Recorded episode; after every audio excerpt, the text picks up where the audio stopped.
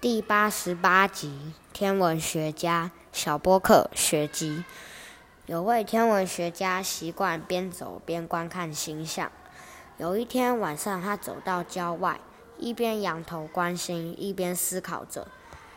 一不小心掉进井里去了。一位旅人刚好经过，听见井里传来呼救声，探头往井里瞧。